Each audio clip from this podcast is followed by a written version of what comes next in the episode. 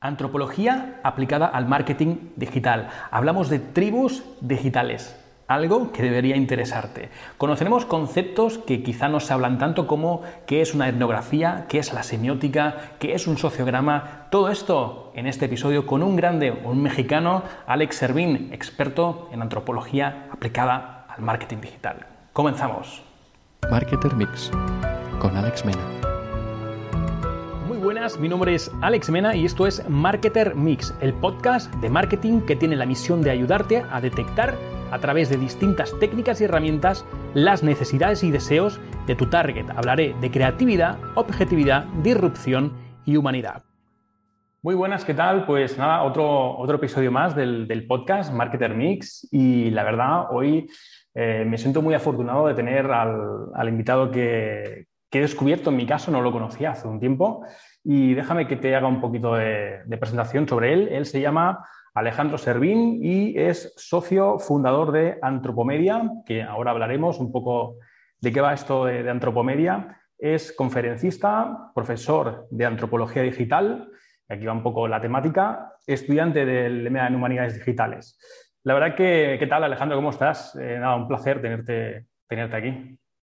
Feliz de estar eh, en tu programa, feliz de platicar contigo y bueno, muy entusiasmado por, por aprender de ustedes, aprender de ti eh, lo más que se pueda. Muchas gracias. Bueno, pues la verdad que aprender yo, ¿no? Porque mira, el tema de la antropología digital es algo que se habla poco. Yo me dedico al marketing digital y la verdad que se escucha poco y es un tema que siempre a mí me ha, interesado mucho. Y, la verdad que buscando de forma activa en, en Google, en este caso, di con un vídeo tuyo en YouTube, te descubrí ahí y bueno, uno empieza, pues no sé, a tirar un poco del hilo, del hilo, y acabé en antropomedia. Y esto me fascinó. La verdad que digo, esto, esto es para mí, ¿no? Y al final, eh, ahora nos explicarás un poquito mejor que tú de, qué va esto de antropomedia y, cuál es su, propósito, que me parece increíble. Y, pienso que ahora cuando lo expliques, no sé, yo pienso que todos los negocios deberían de saber un poquito de, de antropomedia, un poquito de todo lo que explicáis aquí, porque es básico. Así que nada, Primera pregunta, antes de decirnos en caso que es antropomedia, yo te diría, ¿de dónde surgió la idea de antropomedia? Mira, ¿De qué va esto de antropomedia para aquellos que nos estén escuchando?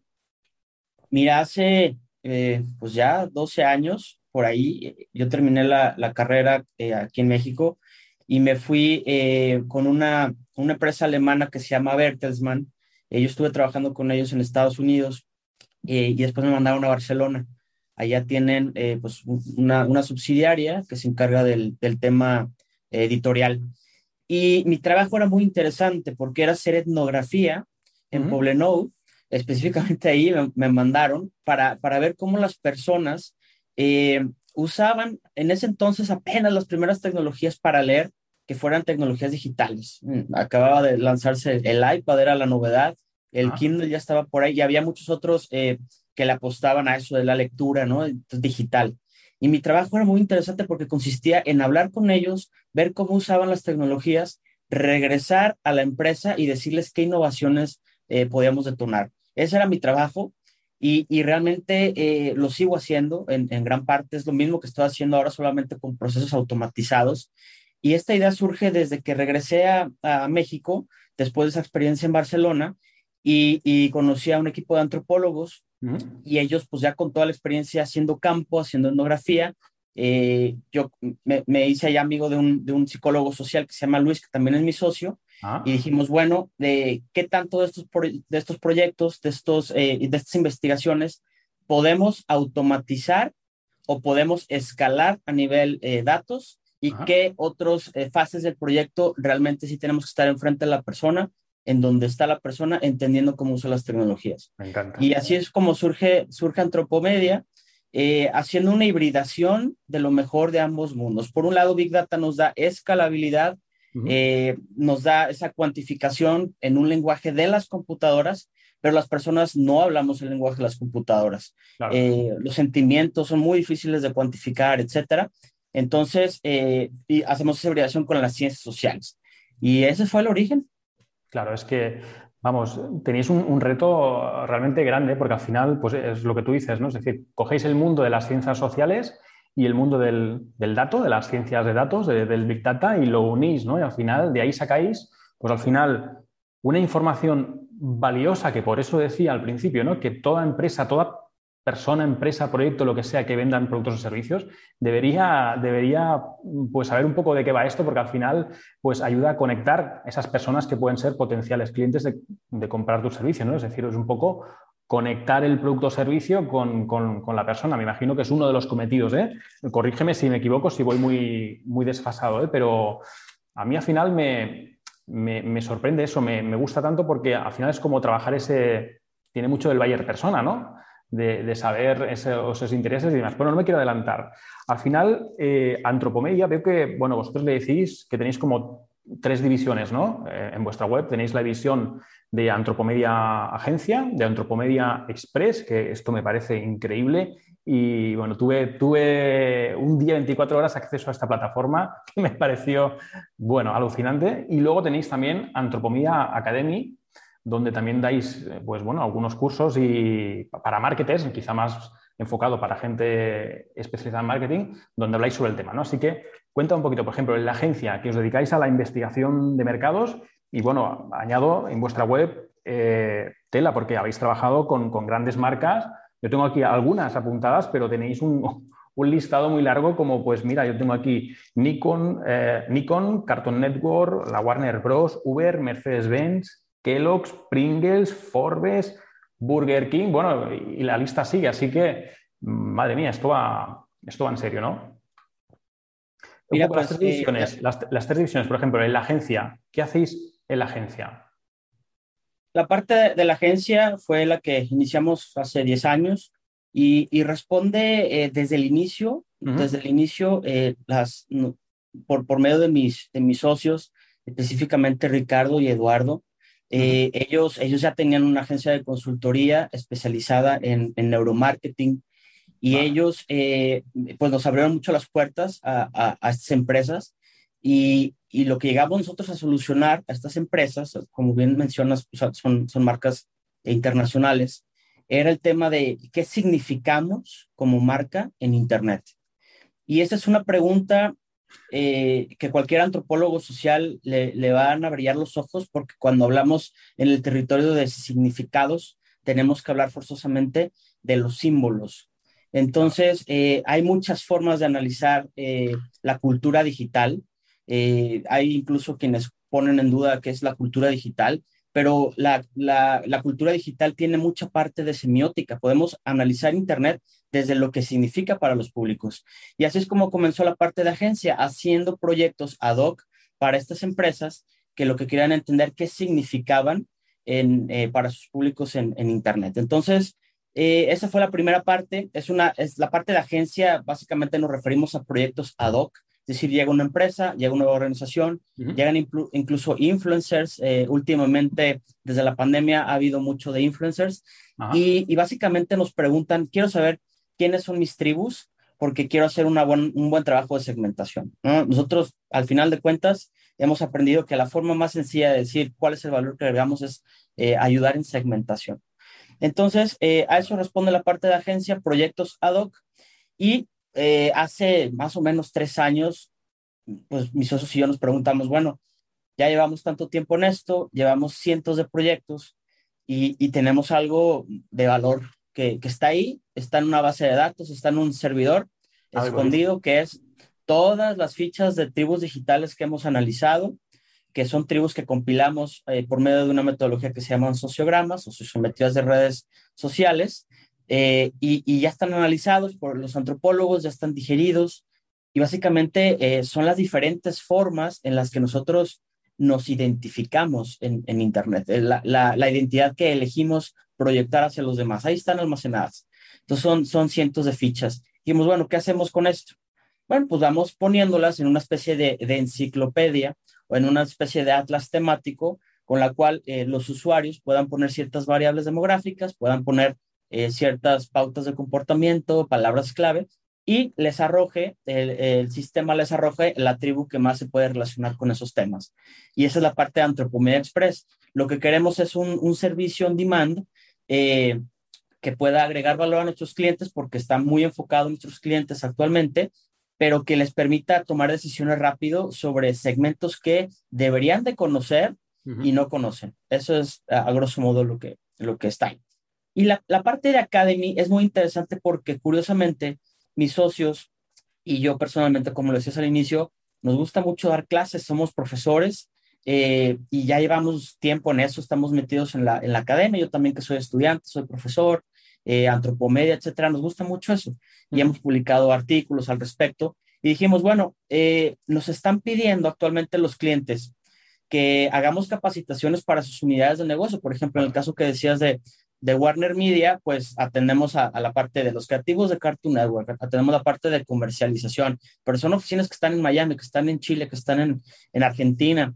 Entonces, eh, y todos tienen que entenderle perfectamente esto. Entonces, por eso hicimos Antropomedia Academy, para que a final de cuentas eh, la, la, información eh, pudiera llegar de la forma más sencilla a todos estos equipos y, y todos estén hablando este lenguaje el tema de poner las ciencias sociales en las empresas es algo que de por sí ya me parece muy valioso y ahora lo que buscamos es poner el tema de la antropología digital en el lenguaje de personas que se dedican a marketing, que se dedican a, la, a los nuevos negocios eh, y a toda persona que quiere encontrar nuevas formas de agregar valor en Internet, básicamente.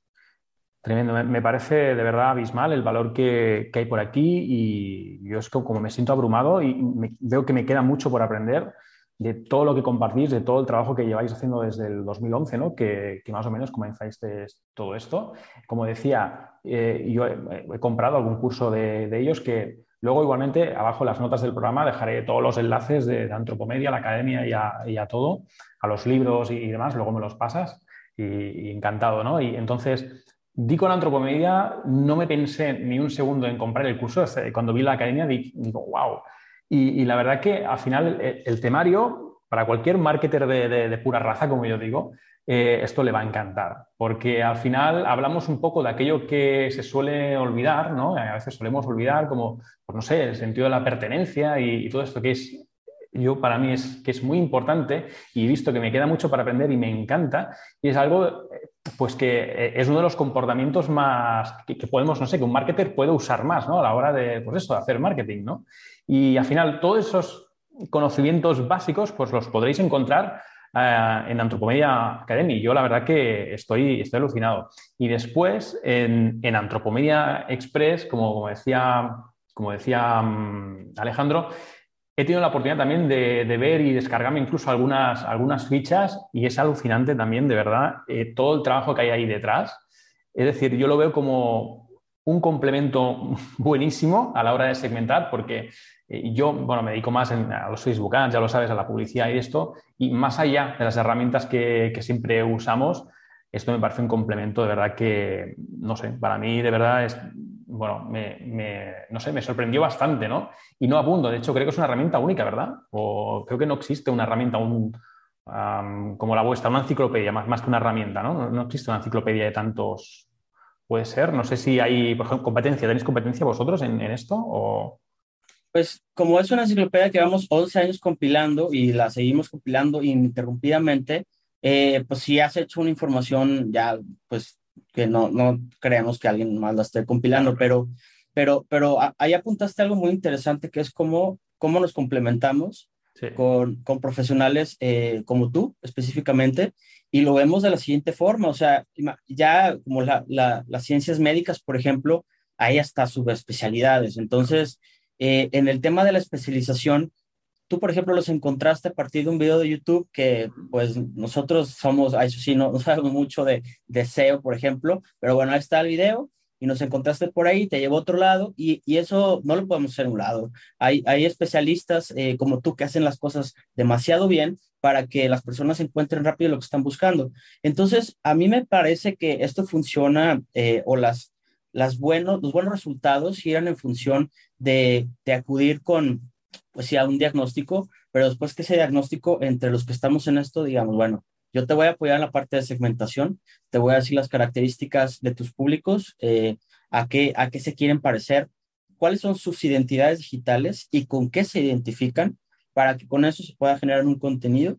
Y llega un profesional como tú que entiende esta información y dice, bueno, yo sé específicamente qué campañas van a ser las que conectan por medio de estas palabras clave, por medio de entender cuál es tu infraestructura y arquitectura web actuales para hacer las modificaciones en, las etiquetas, en, en, este, todo lo que tenga que ver con SEO, ¿no? Este, y, y, así se van agregando especialistas que cada quien con su aportación, pues se construye ya algo más, más solista, ¿no?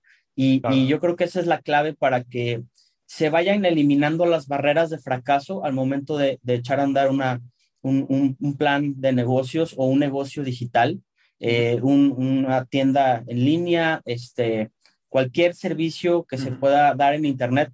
Creo que lo importante para el empresario o la organización es eliminar todas las barreras que lo puedan llevar al fracaso y para eso estamos nosotros complementando nuestras ideas para hacer algo eh, de, las partes, hacer un todo más integral. Pues me, parece increíble, yo lo recomiendo, ya te digo, 100% y, y como decía, cualquiera persona que se dedica al marketing y le guste mínimamente, esto le va a parecer, vamos, puro, puro oro. Y, y al final, insisto, es decir, a una persona que se dedica al marketing, em, una de las cosas que tiene que hacer primero es definir bien ¿no? ese, ese buyer persona, esa, esa persona a quién le va a vender. Y, claro, si, si, esto lo hace mal, ya va, toda la estrategia que, vaya, que puede ir por detrás ya va a ir mal, ya va a ir desfasada. Entonces, esto no sé, a todo que, que nos esté escuchando le va, como decía, le va a ser un complemento realmente muy bueno. Y en estas fichas, por ejemplo, pues incluso ponéis ejemplos, ¿no? Ponéis fotos de, pues no sé, si habláis sobre un perfil en concreto de, no sé, me recuerdo una tribu que le gustaba, no sé, el mundo del motor, pues ya ponéis incluso fotos, imágenes con las que él se pueda sentir identificado. Es decir, que bueno, son fichas realmente muy completas y que realmente pues harán, harán su, hacen su función. Em, Alejandro, el tema de los sociogramas me pareció súper interesante. Yo he visto por ahí un, mapa, ahí como en, 2D, con unos nodos, ¿no? Cuéntame un poquito, me parece fascinante, es decir, porque al final, y decís también por ahí que, no se trata de social listening, no, no hacéis, no monitorizáis hashtags, no, es decir, todo el estudio y la data que sacáis, no, justamente pues no viene de ahí, que es un poco lo que se suele hacer. Eh, cuenta un poquito de qué va esto del sociograma y qué pinta tiene esto.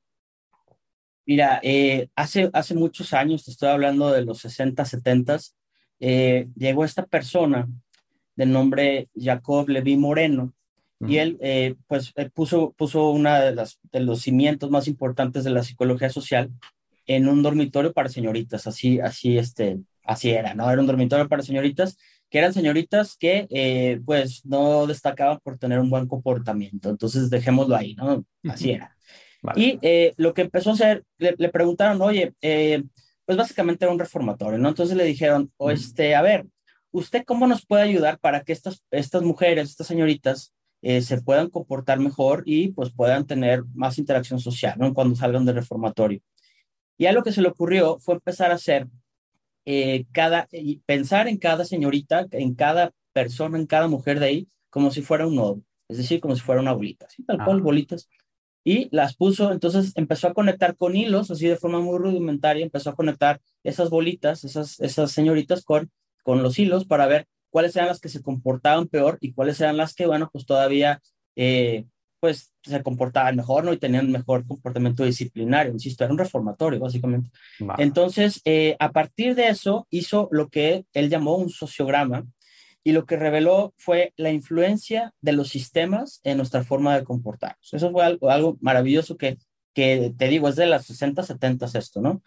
Y eh, por otro lado, los antropólogos sociales estaban haciendo ese mismo trabajo, pero con algunas comunidades remotas, eh, por ejemplo, con los con los inuits y estaban haciendo esas mismas escalas de, a ver, esta, esta, esta persona de acá es el jefe de la tribu y se conecta con esta otra que es un comerciante, entonces podemos entender cómo funciona todo este sistema y también lo estaban diagramando.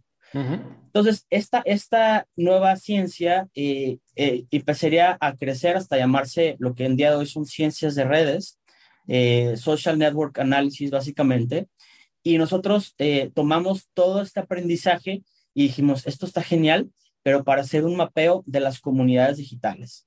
Entonces, no es lo mismo una comunidad digital que, o sea, no es lo mismo un, online community que un community online.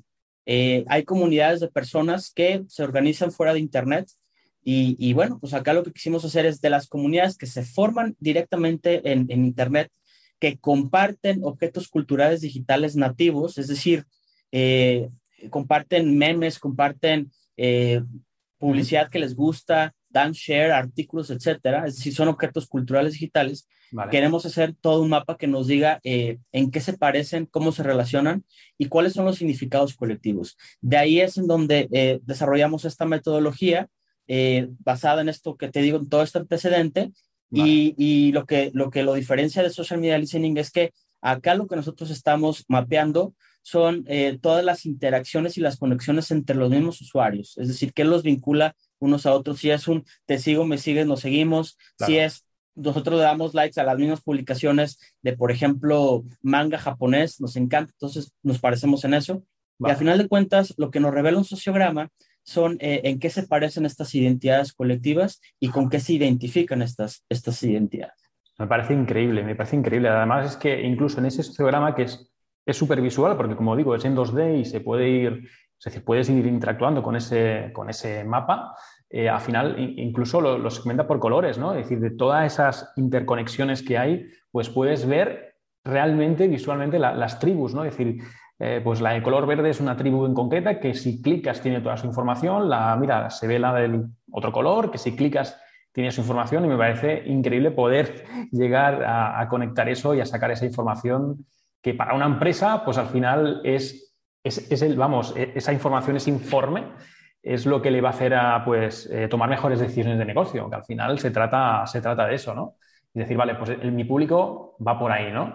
Y al final cada nodo, ¿no? como bien decías, son, son personas, ¿no? Esas bolitas que una puede ser más grande, pues a lo mejor la más grande es una persona pues con más influencia, más relevancia dentro de esa tribu, de ese sector, de esa temática, llámale como quieras, ¿no? Y, y ves un poco las interconexiones. Es de verdad, también dejaré por aquí abajo el enlace, que hay por ahí, creo que una demo, ¿no? Con un cliente que hicisteis de, Suiza, quiero recordar, no sé de dónde era. Sí, sí, sí. Vale, lo dejaré por aquí a quien le interese porque realmente eh, impacta. A mí me impactó bastante la, primera vez que lo vi y, realmente es muy interesante.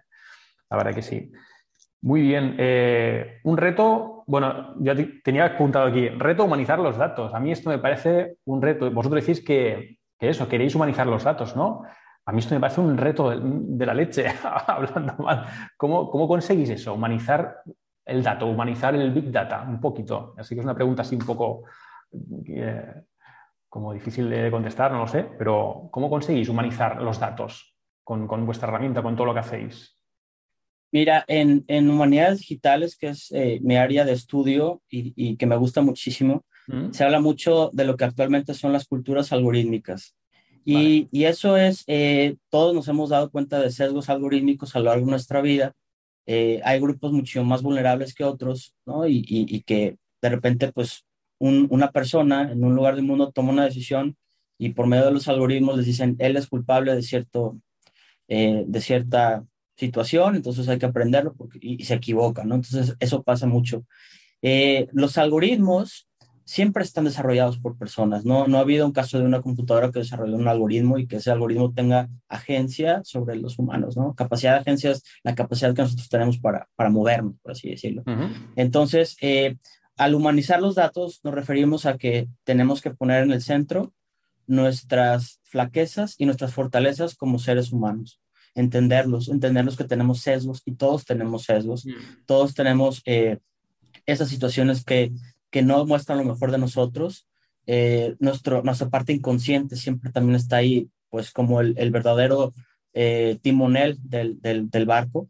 Entonces, eh, al, al, referirnos por humanizar los datos, vamos por eso, por poner nuestras cuestiones humanas en el centro para saber que al menos estos sesgos existen y que detrás de cada nodo hay una persona, detrás de cada persona hay un iceberg de significados culturales que están ahí y no tenemos, y por eso estamos muy en contra abiertamente, esto es una, no es una guerra, pero sí es algo que hemos siempre marcado la raya, de una cultura dataísta, que en lugar de que se tome en cuenta y se ponga al centro el, carácter humano, se ponga al dato. Eh, y hay muchas empresas que dicen, pues, data driven, ¿no? Ese es un eslogan muy común. De hecho, cualquier búsqueda en Google te va a arrojar miles de resultados de data driven, data driven. Eh, nos mueven los datos, nos mueven los datos, y nosotros apostamos por, bueno, ¿por qué no pensamos eso mejor como data informed? ¿no? Ese es un término que nos parece un poco más acertado. Eh, nos, informan los datos, nos ayudan, nos ayudan a argumentar definitivamente, pero en el centro está lo, humano y, mm. y, va por ahí, ¿no? Pues a mí me, me, parece genial, la verdad, porque falta hace, ¿no? Justamente humanizar eh, pues los datos y, todo lo que pasa en Internet, cuando ya de por sí Internet ya es un canal eh, que carece ese face to face, ¿no? Y que, hace falta, pues justamente eso, ¿no? Personas como vosotros que consigan, pues, acercar un poquito más la humanidad en un canal tan digital, ¿no? Que es, eso me parece tremendo. Em, yo te preguntaría, ¿qué es, por ejemplo, es que son términos que, que a mí me gustan mucho y que todavía no sé exactamente, pero el término de la semiótica y la etnografía. Te preguntaré qué es semiótica y qué es etnografía, porque para mí es, bueno, es súper interesante que no se habla mucho. Entonces, ¿qué es la semiótica, por ejemplo? Porque sí que he oído hablar grandes marketers, por ejemplo, como era Jürgen Clary, que ya hablaba mucho del tema de la semiótica y lo pone muy en valor para el marketing. Cuéntanos un poquito, ¿qué es la semiótica? Mira, la semiótica es una disciplina, nosotros estamos muy en, el área de Jacobson, que fue un gran semiólogo, de lo que se encarga es del análisis, del estudio de los significados, eh, de los símbolos y los significados. Eh, esto puede ser a nivel discursivo, esto puede ser a nivel eh, visual, por ejemplo, los, los iconos, los colores. Y bueno, tiene sus orígenes en Ferdinand de Saussure, por ejemplo. Él, él, pues expuso esta importancia, ¿no? De, de empezar a entender los, los, los símbolos, los significados, el discurso. Eh, y, Jacobson, que es eh, el, semiólogo, y también Humberto Eco, por cierto, que, que, nos gusta mucho cómo, cómo lo representa. A final de cuentas, lo que tocamos eh, y evaluamos al, analizar los contenidos digitales es una triada que nos gusta mucho y, y qué bueno que la pueda compartir en este espacio. Por mm. ejemplo, vamos a poner, por ejemplo, un post en, en Facebook eh, un post en Facebook, un contenido que se pone ahí, tiene un copy, que sería un texto, tiene una imagen, tal cual una imagen, pero semióticamente la suma o la, o la relación entre el texto y la imagen da un anclaje. Ese anclaje es la forma en la cual el autor de ese contenido pretende emitir un discurso que no se pueda malinterpretar. Entonces se ayuda del texto y de la imagen y de la síntesis de los dos, que es el anclaje. Entonces, eh, cuando nosotros evaluamos comunicación que se dirige a ciertas tribus o ciertos segmentos eh, estratégicos, usamos mucho la semiótica para decirle a nuestros clientes, a sus agencias, a la gente que hace ese contenido, eh, sea community manager, sea content manager, quien sea, decirle, bueno, ¿cuál es tu intención? Pues esta, yo quería comunicar esto. Pues el anclaje que tienen las tribus es otro, porque la forma en la que lee tu discurso no es el mismo al que tú, eh, al discurso que tú quieres posicionar. Entonces, lo, afínalo de esta forma. Y así es como el, el, a final de cuentas, toda esta comunicación que emite el cliente, eh, eliminamos las barreras para que no se vaya a entender de forma negativa o se malinterprete de parte de las audiencias y así establezcamos una conexión relevante entre esa, entre esa comunicación. Así pasamos de ser un, un folleto de Facebook que sea de pura venta y un folleto digital a que sea en realidad una comunidad digital que agregue valor eh, basándose en todos estos significados que emite la marca. Y sí, Jürgen, Jürgen eh, era socio de mis socios, de, aquellos que te dije al inicio, entonces lo, lo conozco bien. Y, ellos tienen una agencia, te digo, de neuromarketing. Eh, Jürgen estaba pues, en Colombia, otro de mis socios estaba en Estados Unidos, en San Diego, y, y, Ricardo en México. Entonces, esas, ellos son mi escuela ellos son y siguen siendo mis mentores. Y, bueno, pues eh, el giro que le dimos nosotros es eh, entender y, apasionarnos de entender la cultura digital. Wow, me, parece, me parece de mucho valor. A mí es que esto me gusta mucho. Y, por ejemplo, te pregunto a ti, ¿no? Entiendo, mm, por ejemplo, los emoticonos, ya que has puesto el ejemplo de Facebook, de un post en Facebook, ¿no? Los emoticonos podrían ser semiótica, ¿no? Es decir, por ejemplo, al final los emoticonos ayudan a, aquella comunicación no verbal, ¿no? A que justamente que se entienda mejor el, es decir, no sé si, pones una frase y, a lo mejor no quieres que se malinterprete, pues le pones un, emoji guiñando el ojo como diciendo, oye, que esto no va de mal rollo, va de buen rollo, ¿no? Sería un poco también eso, ¿no? La semiótica, un poco, no sé si esto sería semiótica o no, o, a lo mejor lo he entendido yo, yo mal. ¿Esto podría ser semiótica? No, claro. ¿Un ejemplo de semiótica? Sí, sí puede, sí, pues claro que cabe ahí. Eh, te decía que es, los símbolos y los significados, claro, totalmente ahí. Eh, me parece que un, un, pasito más arriba sería la sociolingüística, eh, que también es una rama de la antropología social, que lo que estudia es algo bien interesante. La sociolingüística lo que nos ayuda a entender es cómo el, el, nuestros lenguajes, nuestras formas de comunicarse van cambiando de acuerdo a diferentes contextos culturales. Entonces, ahora es bien interesante ver cómo los emoticones juegan una parte importante de, de, nuestra comunicación. No por nada Apple cada determinado tiempo agrega quién sabe cuántos emoticones nuevos, de que nos quedamos cortos y, y, cada, y cada vez estamos perfeccionando más y buscando más formas de, de construir nuestra identidad digital. Sí. Eh, si yo, yo, ahora me preguntabas, ¿tienes WhatsApp? Y yo te decía, no, no uso WhatsApp, uh -huh. pero, pero uso otro, otro medio, ¿no? Entonces, claro. cada quien también va eligiendo qué, qué tecnologías usa, cómo se comunica, cómo eh, genera esta identidad social digital que es la, es la proyectada. Y nosotros lo que hacemos es ver esas proyecciones. Entonces, los emoticones juegan un papel muy importante en cómo, en cómo nos representamos a nosotros mismos a través de este gran legado que estamos dejando como humanidad, escrito en código binario. Brutal. Me parece brutal. Y la etnografía, y ya, ¿qué es la etnografía? Que eso también me parece, vamos, para, para otro podcast aparte. Híjole, sí, no, tienes toda la razón. Etnografía podemos tener no uno, sino una serie de podcasts eh, hablando de etnografía. Sí, sí. Es una de las eh, herramientas de investigación emblemáticas de la antropología social. Eh, en el devenir de la antropología social, pues tenemos la escuela de, de, de la, la, escuela británica, por ejemplo, la escuela francesa, etcétera, polaca, ¿no? Alemana con Malinowski. Y al inicio lo que ellos hacían era, bueno, vamos a analizar, vamos a ver comunidades remotas uh -huh. de lo que ellos en ese tiempo decían, pues personas que no, no están civilizadas, ¿no? Ahí lo, lo, remoto. Entonces iban a las, por ejemplo, las islas Trobriand y ahí analizaban y veían a ver, pues cuáles eran esos indicios de civilización que puedan encontrar en comunidades remotas.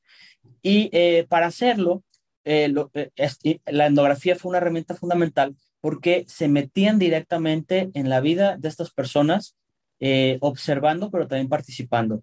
Claro. Entonces, eh, antes sí lo hacían mucho, bueno, los primeros eran así, veían y anotaban y bueno, ah, mira, ahí sí como, no, hagan de cuenta que no me ven, ¿no? Y así, hasta que empezaron a ver que eh, era, era más fortuito, era, era, era mejor si en realidad se preocupaban por entender la cultura, respetarla claro. y eh, se metían hasta, hasta tratar de parecer como si ellos fueran de, de esa aldea, ¿no? Pertenecieran claro. ahí. Entonces, eso, eso mismo eh, lo tomamos mucho en, en, antropomedia porque lo que nosotros queremos es hacer ese, esa división también entre lo que es EMIC y lo que es ETIC. Eh, EMIC básicamente es una perspectiva desde las, estas personas, entendiendo sus rituales y, y, y, entendiendo esta cosmovisión desde, desde cómo ellos lo ven. Y ETIC ya sería como eh, regresar eh, de esta aldea eh, y escribir para nuestros colegas eh, antropólogos, escribir, eh, pues no, esta sociedad viene tal, total, tiene este sistema eh, de comercio, etcétera, hablarlo más como para, para el lenguaje eh, académico, ¿no? Sería así como a grosso modo. Claro. Entonces, eh, la etnografía nos ayuda mucho también a entender todo aquello que, que es del otro, la otredad. cuando analizamos una tribu, hemos encontrado tribus que son muy diferentes a quienes somos nosotros como analistas. Por ejemplo, el viernes vamos a presentar una tribu para una, una celebridad eh, que tiene una tribu interesantísima uh -huh. de, de, personas obsesionadas con los pies. Están obsesionados con los pies. Tienen un fetiche por los pies donde ellos pueden tener imágenes de pies, ahí van a estar. El imán, el tótem de la tribu, el tótem, pues es un, un elemento no humano que genera cohesión, es, es, es, un pie, bueno, en este caso es humano, pero es un símbolo, lo que representa el pie para ellos es lo que los hace ser una tribu. Y, y bueno, pues nosotros así, bueno, no, no, es diferente a nosotros, nosotros no tenemos esa obsesión, pero tenemos que ponernos en, en su, con los lentes de los, desde donde ellos ven toda su, su vida y saber que eso es el elemento más sagrado para ellos y hacer una interpretación que después nuestro cliente lo ve y va a decir, ahora el viernes que lo ve va a decir, ah, Ahora entiendo por qué las fotos cuando salen mis pies son las favoritas, ¿no? Ya lo va a entender por primera vez. Entonces, ese es el valor de la etnografía a final de cuentas. Eh, tener esa oportunidad de ponernos en, en, los, los, lentes culturales, las, las gafas culturales, como lo llaman los antropólogos sociales, para, para ver la, la, realidad desde otro punto de vista. Me parece de verdad ¿eh? esto muy, muy, muy interesante y daría para, para muchos capítulos. A mí me, me encanta porque ya te digo, yo ya buscaba temas de...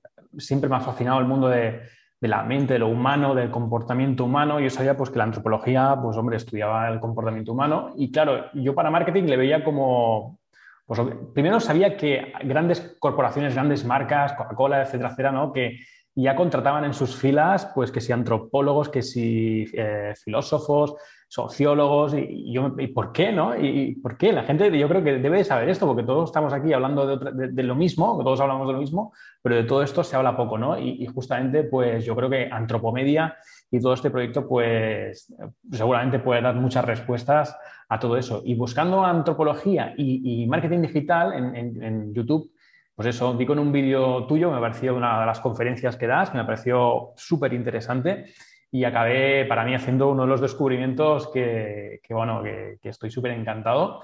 Y, nada, fíjate, estoy ahora hablando contigo en el podcast, así que nada, estoy súper encantado y me doy cuenta de que me queda un largo camino por aprender y me gusta, porque al final la formación para mí es un hobby también, así que estoy, estoy encantado de la vida. Yo te preguntaría, ya así para terminar un poco, eh, nada, esto es una pregunta más personal, ¿Cuántas veces, ¿Cuántas veces Alejandro se, ha reinventado a lo largo de su vida? Si, es que es el caso, ¿eh? Hay gente pues que, no sé, más o menos, ¿cuántas veces? Hasta, hasta llegar a ser un poco lo, que eres hoy, ¿no? Lo que, has, lo que has creado hoy. Es una pregunta difícil, ¿eh? a veces sí. no, no, no me parece difícil, me parece muy interesante y te lo voy a responder con toda la honestidad. Yo eh, dentro de las capacidades que tengo, que, que no son capacidades que aprendí, o no son capacidades aprendidas, eh, tengo muy buena memoria. Eh, tengo una memoria que considero, por lo que me dicen mis amistades, eh, mi esposa, mi mamá, etcétera, pues, y mi papá también, que, que, me dicen, ¿cómo te acuerdas? ¿Cómo te acuerdas? Siempre me he acordado todo, y en realidad me acuerdo desde, desde muy pequeño, desde la cuna, y eso parece increíble, pero tengo muy buena memoria. Entonces, a esta pregunta de cuántas veces me he reinventado, la realidad es que te diría a lo largo de mi vida eh, siempre he mantenido una misma línea, no, no me he reinventado, sí he estado aprendiendo más cosas, pero no creo que, que me haya tenido que reinventar, porque desde chico me ha gustado, me ha apasionado eh, el tema de las ciencias locas. Yo quería ser de chico científico loco, me parece que lo conseguí, eh, y, siempre me ha interesado todo esto. Entonces, he, he, formado mi identidad, o sea, sí, sí, la he estado construyendo, pero siempre ha estado por una misma línea y, y, hasta ahí, ¿no? Lo que sí he tenido que adaptarme, eh, pues en ciertas situaciones de mi vida, a, a, los momentos, ¿no? O sea, pues estudié una carrera y después dije, no, esto no es lo que, no, aquí no puedo ser científico loco y me cambié. Después eh, la, hice mi primera maestría, eh, la estudié en la Universidad de Barcelona y bueno, pues ya estaba siempre por lo mismo, siempre traigo lo que me da la vida o las oportunidades que me da, lo traigo a las formas en las que a mí me hacen tener sentido. Y si no lo abandono, entonces no me he tenido que reinventar tanto. Eh, y, y, bueno, pues parte de eso es la identidad que tengo, que desde hace muchos años me gusta el heavy metal.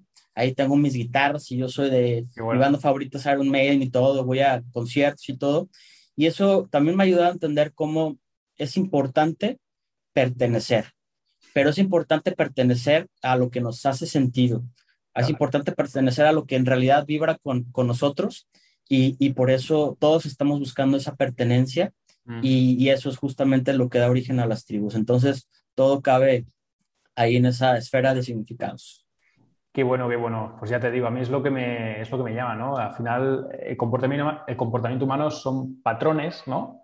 Y, y buscar esos patrones o conocerlos y saber cómo van mutando en el tiempo, pues a mí parece muy interesante porque pues con esa información pues, podemos hacer muchas cosas para bien, interesantes, claro, ¿no? A los habrán que los harán para el mal, pero, pero me parece muy interesante pues eh, tener ese poder, ¿no? Gracias a la antropología y a, todo, y a todo esto que hemos ido conociendo hoy, que seguro muchos pues tampoco conocías, como semiótica, etnografía, que al final todo va ahí como en un pack, ¿no?